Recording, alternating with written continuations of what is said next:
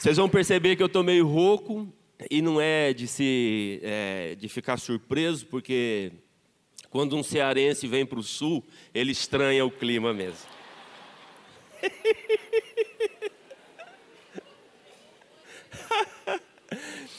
Me perguntaram, pastor, como é?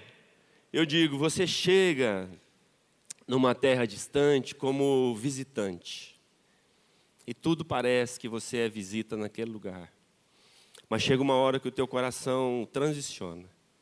Eu estava de carro subindo uma das ruas de Juazeiro do Norte e era o sol do meio-dia, assim. Bateu no para-brisa do carro. E veio sobre mim um sentimento de pertencimento daquele lugar.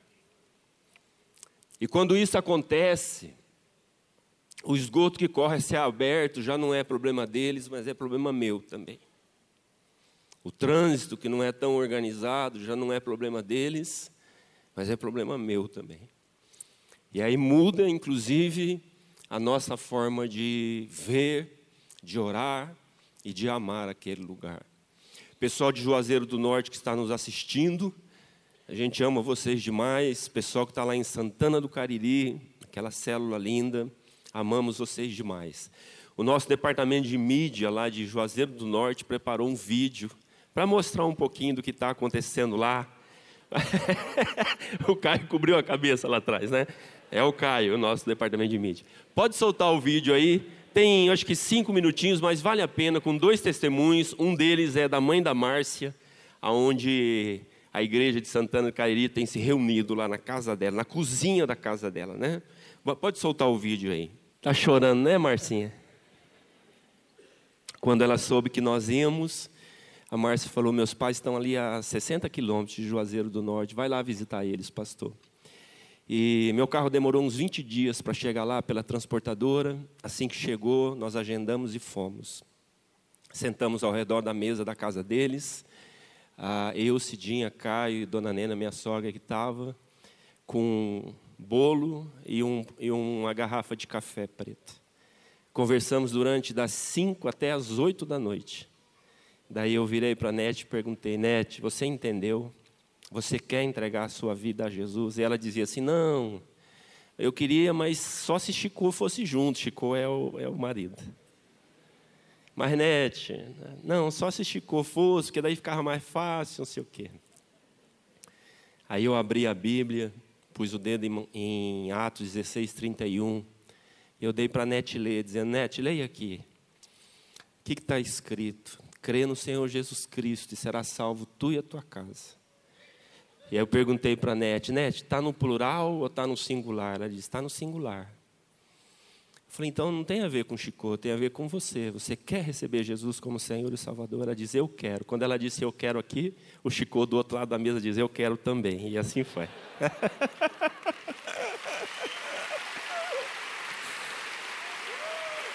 e você sabe que é uma coisa tão maravilhosa, porque Nete e Chico foram alcançados, ela abriu, ela perguntou, e agora, pastor, como é que faz? De o que, que vocês querem? Ah, vocês podiam vir toda semana para ensinar a Bíblia para a gente aqui. E a Nete tem sido uma missionária naquele lugar, porque ela abriu a casa dela, ela trouxe todos os filhos, ela leva todos os netos, ela arrasta os vizinhos, ela enche a, ela enche a casa, ela coordena tudo, ela arruma as cadeiras, ela faz tudo. E, Nete, se você estiver vindo aqui, você, Chico, nós abençoamos vocês em nome do Senhor Jesus, amém? Amém? Bom, o pessoal perguntou, e o sotaque, pastor? Fala, ah, não, eu não peguei muito ainda, acho que não. Eu digo que não, mas o Caio diz assim, mas quando você está tá falando lá, pai, você está cheio de sotaque já. Eu acho que não, mas tem duas coisas que nós cearenses falamos lá. É pronto, diga pronto, e vai dar certo sim. É, não tem ok lá, é vai dar certo sim. Tá bom? Então, se você gosta de anotar o tema da palavra hoje, é vai dar certo sim. Tá bom? Diga para a pessoa ao seu lado: vai dar certo sim. Quando nós chegamos ali em Juazeiro, em Juazeiro do Norte, estava acontecendo um impacto bíblico promovido pelo Movimento Nacional de Evangelização do Sertão Nordestino. Todo o Nordeste brasileiro tem 46 milhões de pessoas, 38 milhões estão no sertão nordestino. pastor Jonathan, que já ministrou aqui para a liderança, pastor Davi conhece já há muito tempo, fez conexão, nós fomos, chegamos lá, ele estava organizando para impactar, distribuir 70 mil novos testamentos em toda a região ali do Juazeiro do Norte, Crato e Barbale, que são duas cidades bem próximas. Nós nos engajamos no primeiro mês e entramos para fazer esse trabalho. E foi uma benção, porque conhecemos muitos lugares, fomos na Câmara de Vereadores, Prefeitura, Fórum, autoridades de forma geral. E o pastor Jonathan foi nos levando junto, e isso foi uma grande, uma grande bênção para nós. Foi feita também uma edição especial do Novo Testamento é, para a região do Cariri. E eu fiquei com uma edição daquele e coloquei em meu coração o propósito de ler aquele o evangelho, os evangelhos, botando a minha atenção nas palavras de Jesus. Então, todas as manhãs, além da devocional que eu acompanho aqui da igreja diariamente, eu me propus a ler os evangelhos e prestar atenção nas palavras de Jesus. E três expressões me chamaram muito a atenção e começaram a, a ministrar é, ao meu coração. A primeira delas está em Mateus 11, 28, muito conhecida esta passagem, e ela diz assim: Vinde a mim, todos que estáis cansados e oprimidos, e eu vos aliviarei. Vinde a mim, são, é, são as palavras de Jesus. Todos que estáis cansados e oprimidos, e eu vos aliviarei. Interessante, se você olhar o contexto dessa passagem, ele está falando para um povo que quer muita coisa, mas ao mesmo tempo não sabe o que quer. É, se você ler os versículos anteriores, eu coloquei aqui para você ter ideia, 16 ao 19, diz assim o texto: Mas a quem assemelharei esta geração? Palavras de Jesus. É semelhante aos meninos que se assentam nas praças e clamam aos seus companheiros e dizem: Tocamos flauta e não dançaste, cantamos lamentações e não choraste. Porquanto veio João não comendo nem bebendo, e dizem: tem demônio. Veio o filho do homem comendo e bebendo, e diz: Eis aí um homem comilão, beberrão, amigo de publicanos e pecadores. Ou seja, uma geração que quer muitas coisas, mas ao certo não sabe o que o que quer. E é para essas pessoas que Jesus está dizendo: Vinde a mim. Repita comigo: Vinde a mim. Uma outra expressão que está nos evangelhos, palavras de Jesus, está em João 15, quando ele está falando sobre a videira verdadeira que é Ele mesmo. E a partir do verso 1 ele diz assim: Eu sou a videira verdadeira e meu pai é o agricultor. Todo ramo estando em mim não dá fruto, ele corta, e todo que dá fruto, ele poda para que dê mais fruto ainda. Vocês já estão limpos pela palavra que lhes tenho falado. Permaneçam em mim, e eu permanecerei em vocês. Nenhum ramo pode dar por si mesmo, dar fruto por si mesmo, se não permanecer na videira. Vocês também não podem dar fruto se não permanecerem em mim. Eu sou a videira, vocês são os ramos. Se alguém permanecer em mim e eu nele, esse dará muito fruto, pois sem mim não podem fazer coisa alguma. Repitam comigo: permaneçam em mim. Qual é a primeira expressão? Vinde a mim. Diga, vinde a mim. A segunda expressão é permaneçam em mim. Permaneçam em mim. Comecei a, a pensar, naquele momento, creio que dirigido pelo Espírito Santo, falei: Senhor, quais são as barreiras que podem nos impedir de nos achegarmos a Ti? Por que será que temos tanta dificuldade de nos achegarmos ao Senhor? E, e, assim, personagens da palavra começaram a vir a, a minha mente, pessoas que foram, que tiveram que transpor alguns obstáculos para chegarem até a presença de Jesus.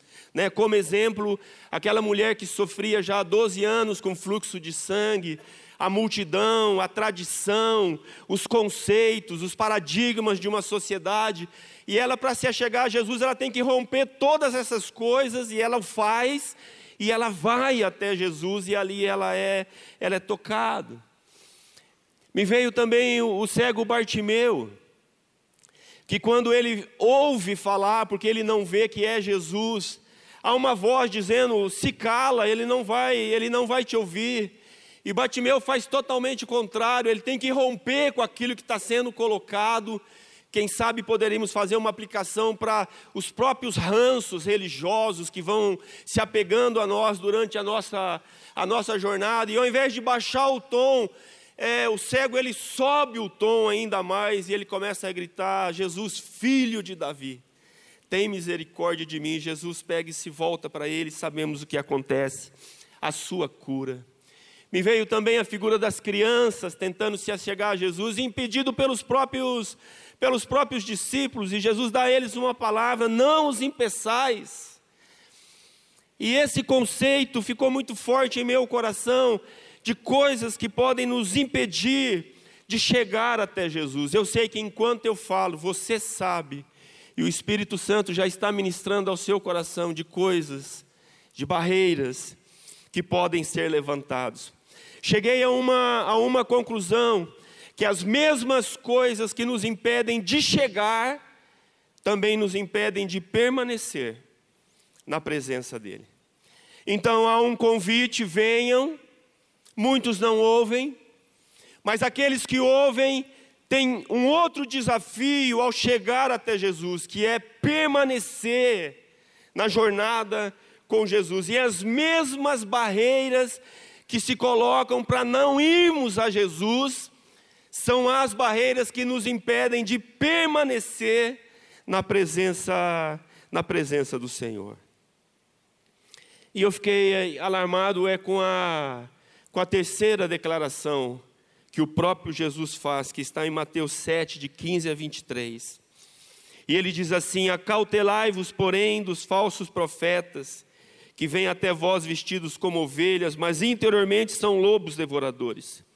Por seus frutos o conhecereis. Porventura, colhem-se uvas dos espinheiros ou figos dos abrolhos. Assim, toda árvore boa produz bons frutos, e toda árvore má produz frutos maus. Não pode a árvore boa dar maus frutos, nem a árvore má dar frutos bons. Toda árvore que não dá bom fruto, corta-se e lança-se no fogo. Portanto, pelos seus frutos os conhecereis. Nem todo que me diz Senhor, Senhor entrará no reino dos céus, mas aquele que faz a vontade do meu Pai que estás nos céus.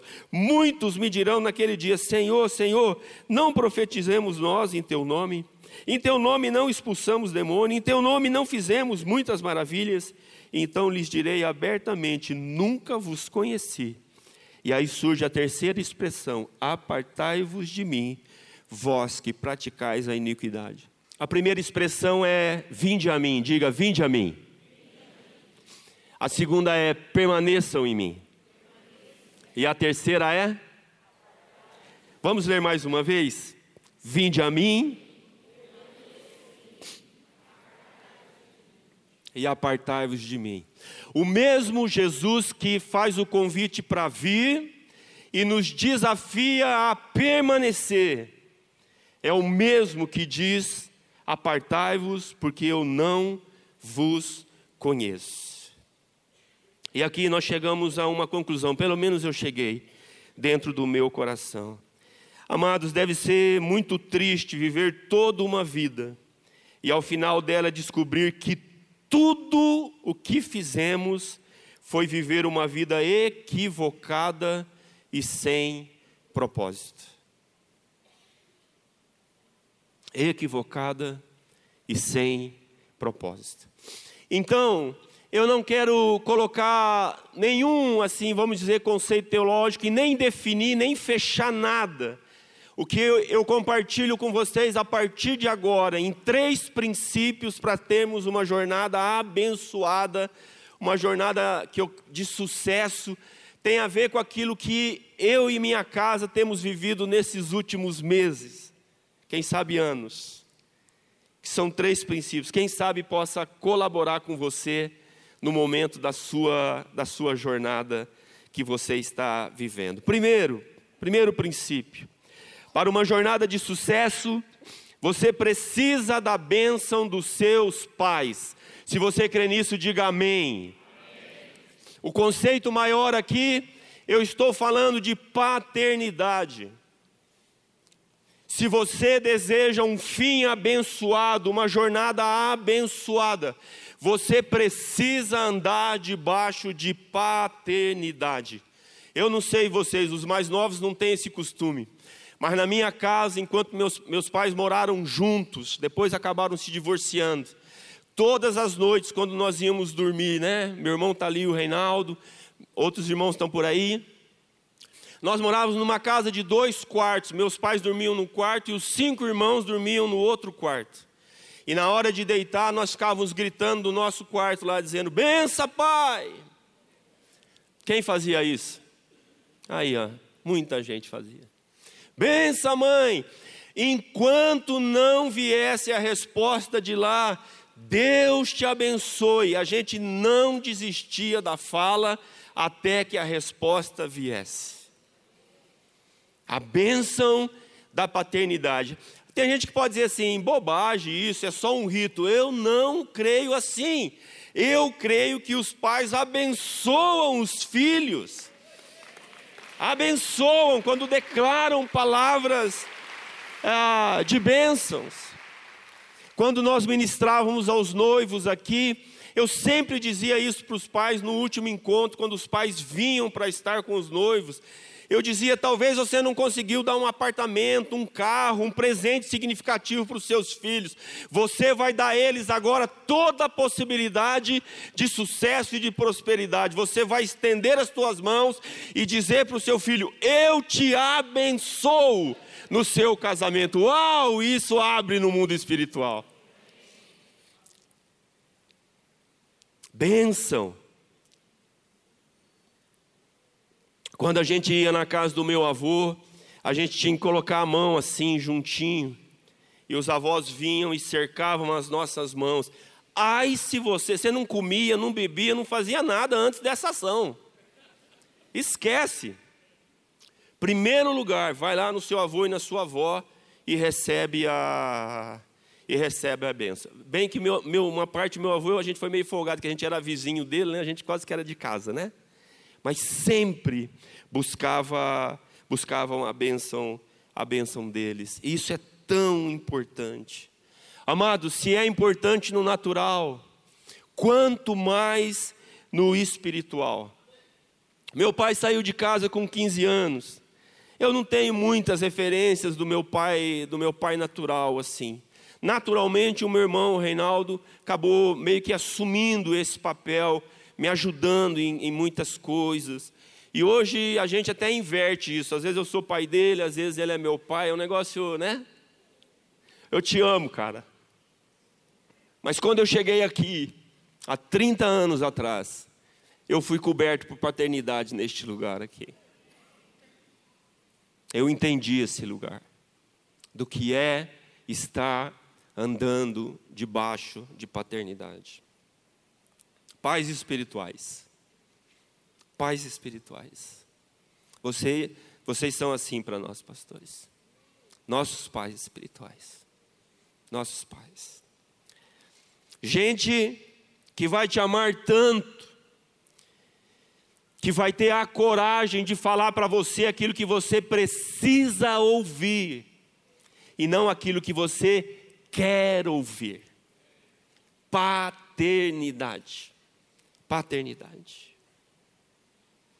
Gente que nos dias difíceis vai te ligar, vai te escrever, para te perguntar: como é que você está? Oh, amados, esses cinco meses lá em Juazeiro do Norte. A pastora Gisela estava ministrando sobre nós profeticamente. Ela falou: Então, é maravilhoso conhecer uma cidade nova. Né? Até que cai a ficha e você pergunta: O que, que eu vim fazer neste lugar? Aqui dentro eu respondi: Eu sei o que eu vim fazer. Eu estou debaixo da cobertura dos meus pais neste lugar. Eu fui enviado por, por esta casa, eu sei aonde eu estou. Quantas vezes me mandaram mensagem, ligando: como é que você está? Em alguns momentos eu só disse para o pastor Davi: Pastor, estou angustiado. Fica firme. Nós estamos com você. Nós estamos orando com você. Oh, amados. O que segue é choro. O que segue é lágrima. O que segue é fortalecimento, o que segue é coragem para continuar, é a sensação de que você não está sozinho. Eu tenho paz espirituais sobre a minha vida. Gente que vai atravessar o Brasil para fazer uma refeição, duas com você, que é o que eles fazem. Pega um avião, muda o curso para onde vai, desce lá, passa o dia conosco, come, conversa, ouve, ora, ouve os nossos filhos, nos abençoa. Paternidade. Paternidade. Gente que vai se alegrar com os seus pequenos começos. Então nós reunimos lá em casa, em Juazeiro do Norte, na célula, a gente tira um, um selfie com todo mundo e manda a foto para ele. Está lá 15 pessoas na reunião. E a resposta do pai vem: Oxa, isso é maravilhoso. É um começo grandioso, Eduardo. Você vai ver o que Deus, o que Deus vai, o que Deus vai fazer. Aí eu compartilho com a Cidinha e digo: Ó, oh, tá vendo o que os pais estão dizendo? Vamos firme que Deus vai fazer essa obra nesse lugar. Diga comigo, paternidade. Amados, vocês precisam valorizar esta casa. Quando a gente está aqui, a gente não se dá conta, mas quando a gente sai e volta, tem uma unção neste lugar aqui. Eu cheguei quinta-feira passada, eu não fazia outra coisa a não ser chorar. Visitado pela, pela presença de Deus. Muitas pessoas dizem assim: eu não tenho ninguém que exerce paternidade sobre a minha vida.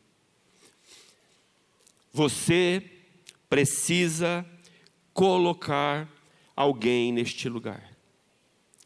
Às vezes a paternidade vem e cobre a sua vida, na maioria das vezes, ou se não em todas, você se coloca debaixo de paternidade. Então, se você deseja uma jornada abençoada, você precisa estar debaixo de paternidade. Você precisa da bênção dos seus pais. Se você crê nisso, dê um grande aplauso ao Senhor.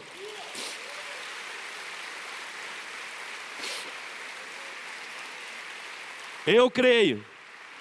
Fomos ministrados profeticamente. Essa outra coisa de pai nem era para estar. Tá. Prioridade eram os pastores dessa casa. Nós estamos ali juntos, participando, e o pastor passa por mim e sopra no meu ouvido assim: vou encaixar vocês hoje. Coisa de pai, nos encaixou. Nós fomos ministrados, pastor Dani, pastor Tomás, pastora Gisela, ministraram profundamente sobre as nossas vidas. Estamos embora para casa, a Cidinha pergunta assim: o que, que você achou de tudo?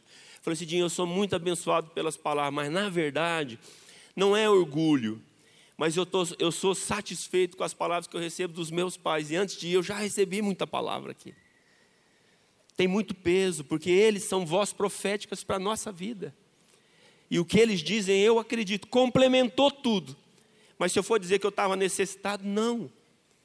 Porque eu sou provido dessa forma. Amém, queridos? Qual é o primeiro princípio para uma jornada abençoada?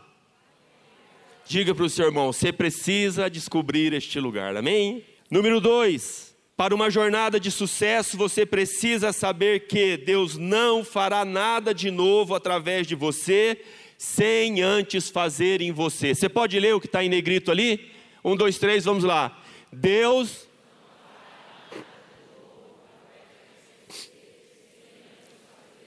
Oh, isso é fato. E não é uma vez Todas as vezes que Deus foi te levar para um novo nível, Ele vai fazer algo novo em sua vida. Tem gente chacoalhando a cabeça, quase que chorando, é, pastor? É isso. Nesses cinco meses que nós estamos em Juazeiro do Norte, muitas vidas estão sendo tocadas, ministradas, mas acho que ninguém mais do que eu estou sendo profundamente tocado por Deus, mexido nos meus conceitos, nos meus valores. Cheguei lá e senti uma falta doida da minha agenda, porque aqui você tinha agenda para o dia todo, para a noite toda, para a madrugada toda. Não falta trabalho nesse lugar. Você chega num lugar, você fala, meta, arrumar a mudança, e você dá o gás, arrumando a mudança, agora arrumou tudo, e agora? Agora são vidas. Não tem agenda, né? E aí você vai para a presença de Deus. Deus não vai fazer nada de novo através de você sem antes fazer em você. Eu coloquei o contexto de Josué 5. Josué caminha com Moisés. Deus agora, Moisés passou, morreu. Deus levanta Josué. Ele atravessou a terra e eles estão indo para a primeira conquista que é Jericó. Deus chama Josué e diz assim: Josué, todos esses meninos aí que nasceram no deserto, nenhum deles foi circuncidado. A geração passada, sim, essa atual, não. Manda circuncidar todo mundo. Sabe o que significa circuncidar? Cortar na própria pele. Cortar na própria pele. Se Deus vai fazer algo novo em sua vida, vai cortar, vai cortar na pele, na nossa própria, na nossa própria pele. Eu sempre me lembro de uma ministração profética que recebemos há quase 30 anos atrás, quando nós nos acidentamos. E o profeta olhou para nós, nós quase morremos num acidente de trânsito. Nós fomos lá na reunião, os pastores nos chamaram, ajoelhamos. O profeta americano olhou para nós e disse assim: Vocês não sabem que das uvas amassadas é que sai o melhor vinho. Eu escolhi amassar vocês. Amassou o carro, amassou o braço da Cidinha, amassou a perninha da avó dela, amassou tudo, amassou por dentro. Deus estava começando um processo na nossa vida. Eu falei, Deus, tá bom, vamos lá, estou disposto. Com o passar dos anos, eu descobri a outra realidade: é que você nunca sai do lagar. Nunca sai. Às vezes fica no cantinho, daí o Espírito Santo vai lá, te puxa e fala: Vamos lá, tem algo novo, tem algo novo para você e vai trabalhar aqui dentro, e vai mover aqui dentro. Vai doer, mas vai ser bom, que nem diz o pastor Davi. É ruim, mas é bom. E Deus vai forjando, vai trabalhando. Sabe por quê, amados? As pessoas vão se alimentar daquilo que Deus produz aqui dentro de você. É desses momentos que a vida é gerada em você, e a vida gerada em você por Cristo é o que vai tocar a vida das pessoas. Sabe o testemunho da, da Cris que falou aqui? Sabe por que, que ela diz o abraço da Cidinha junto aos meus pedaços? Porque faz quatro meses que num assalto, o marido dela e a sogra dela, né? Sofreram um, um e acabaram morrendo. E o abraço da Cidinha, ela falou que junta, junta os pedaços, os pedaços dela. Sabe por que, que ela vai buscar o cajá e olha para mim e diz assim: é, ele é diferente? É por causa da vida de Cristo que está em nós. Não é nossa, é Cristo em nós. Você pode dar uma salva de palmas para o Senhor?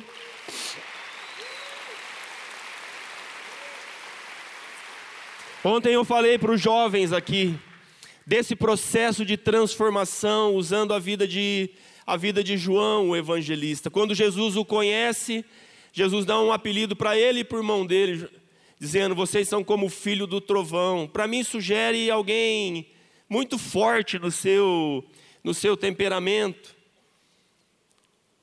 Mas com o passar do tempo, quando você lê o Evangelho de João, ele mesmo se auto-intitula o discípulo a quem Jesus amava.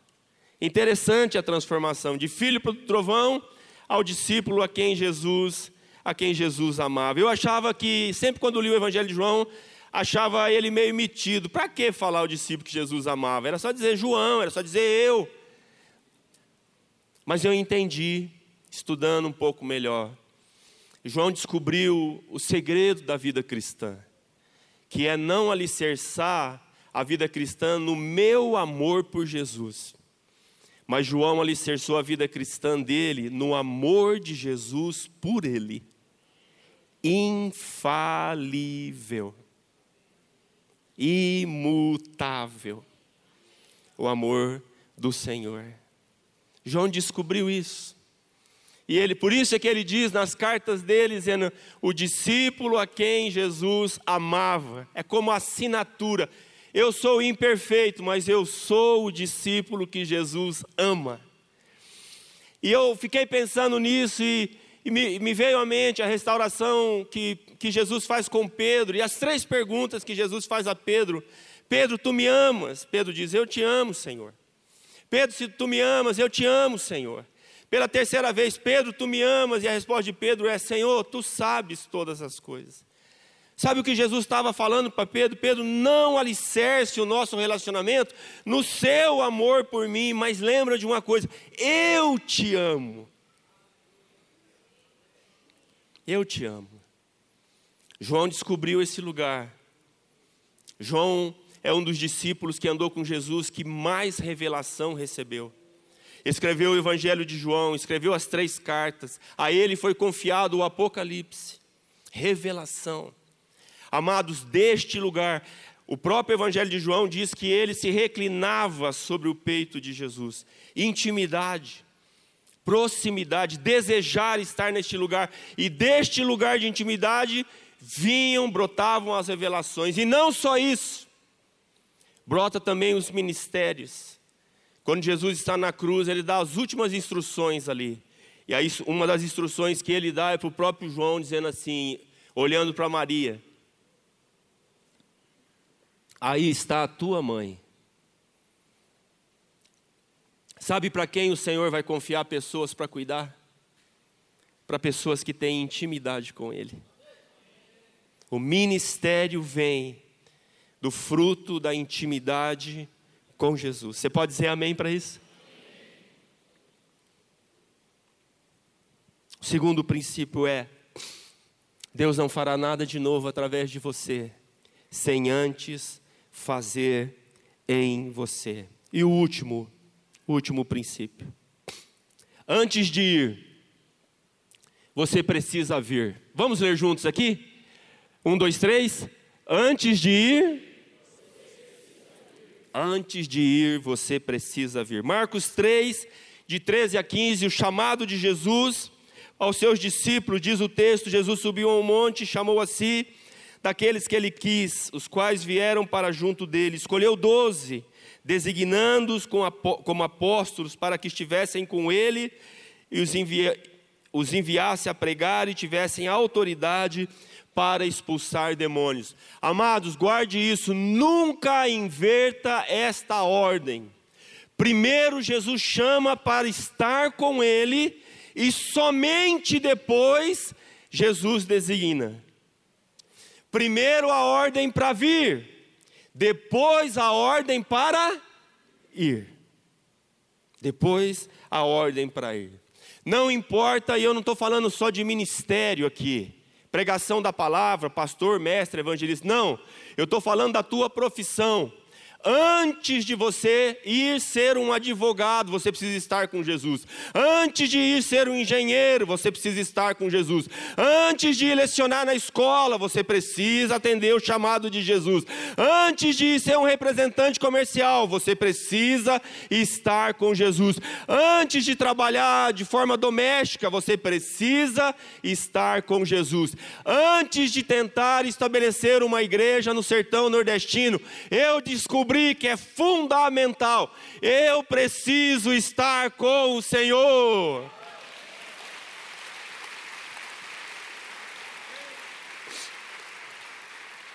E aí ontem, lá no casamento do Lucas, eu compartilhei com ele sobre o grande, a grande chamado, né, uma chave para o casamento que é esvaziar-se.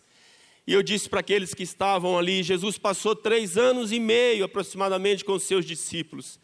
Fazendo o que com seus discípulos? Muitas palavras vêm à nossa mente, mas a missão número um de Jesus era esvaziar os seus discípulos, para que em Atos 2 eles fossem completamente cheios do Espírito Santo. Diga esvaziar, para depois ser cheio. Esvaziar do que?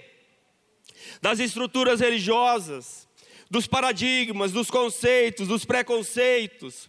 Olhe para mim aqui, dos ranços, das manias, das chatices, da ignorância, me permitam, das frescuras. Não vou porque está chovendo, não vou porque está calor, não vou porque está chato, não vou. Cheio de mimos. Esvaziar completamente. Amados, aí disse lá no casamento: sabe por que o marido diz para a mulher: Estou cheio de você? Ele não está cheio dela, ele está cheio é dele mesmo. Estou cheio dos meus filhos, não é dos teus filhos que você está cheio, você está cheio de você mesmo. De você mesmo. Três anos trabalhando com os discípulos. Aí Deus foi me dando algumas frases. Desconstruindo Babel para edificar Betel. Babel quer proclamar, quer proclamar o que eu fiz, as minhas realizações, o que eu faço, como faço. Betel não, Betel é a casa de Deus. Betel é proclamar o que Jesus fez. E ontem eu disse para os jovens aqui à noite: a essência do evangelismo não é inventar coisas, é simplesmente dizer o que Jesus já fez. E ele fez muito, ele fez tudo na cruz do Calvário. Betel é casa de Deus, diga casa de Deus. Casa de Deus. Sabe, foi nesse lugar que Jacó teve um encontro com Deus, Gênesis o primeiro encontro dele, na verdade, ele está fugindo de Esaú com medo de morrer da sua casa, está indo a caminho de Balão, Gênesis capítulo 28, está desesperado, sem destino, perdido, cansado, tão cansado, que diz a palavra que ele pega uma pedra para fazer de travesseiro. Amados, quem nós em sã consciência, cansado, usaria uma pedra para descansar? O bicho estava é, tribulado, não é verdade? Tribulado. Babel, a gente se cansa de fazer as coisas pela nossa própria força. E o final de Babel é sempre confusão. Quando eu estou tentando fazer as coisas do meu próprio jeito. Antes de ir, todos nós precisamos vir. Vir para a presença dEle. Ser tocado por Ele. Queria chamar os músicos aqui à frente. Eu queria orar com você. Esses dias, ou lendo um livro, ou ouvindo uma ministração, não sei nem se foi aqui na igreja o pastor Davi que falou, mas marcou muito o meu coração. E a pergunta era: por que Deus descansou no sétimo dia?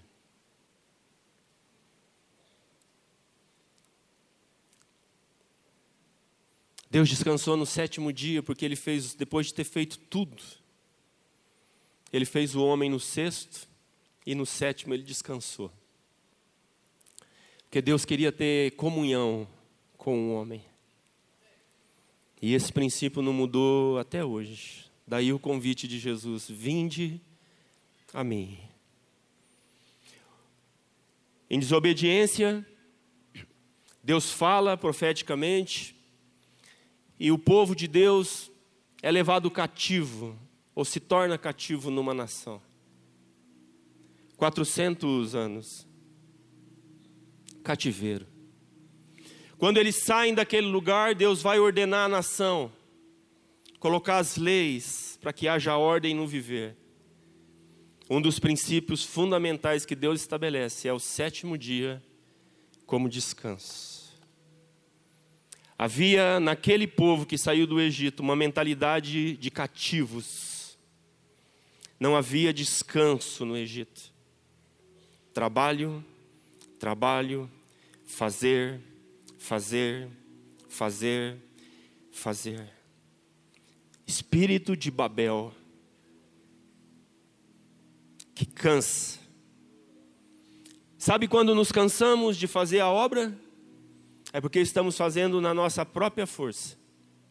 Não estamos indo para a presença para a presença dEle. E nessa manhã, eu quero, se o pastor me permitir, eu quero fazer um convite a você. Quem sabe hoje de manhã você está se sentindo cheio das coisas, cansado. sobrecarregados. Ou quem sabe, como eu, em alguns dias, aflito. Teve manhãs lá em Juazeiro do Norte, deu acordar de madrugada. Compartilhei com os pastores. E senti o bafo do diabo aqui na minha cara, assim. Me perguntando: o que você veio fazer neste lugar? Presença maligna Mas eu tenho aprendido aonde eu vou. E nas madrugadas então eu vou para a presença dele. Me esvaziar. Medo, ansiedade, dúvida com relação ao futuro, tudo te entrego. Se você se sente assim nessa manhã, precisando de alívio, precisando esvaziar, eu quero que você saia do seu lugar. Venha aqui à frente. Queremos orar com você. Amém. Os músicos vão cantar uma canção. Se você se sente assim, o Senhor quer tocar você nessa manhã.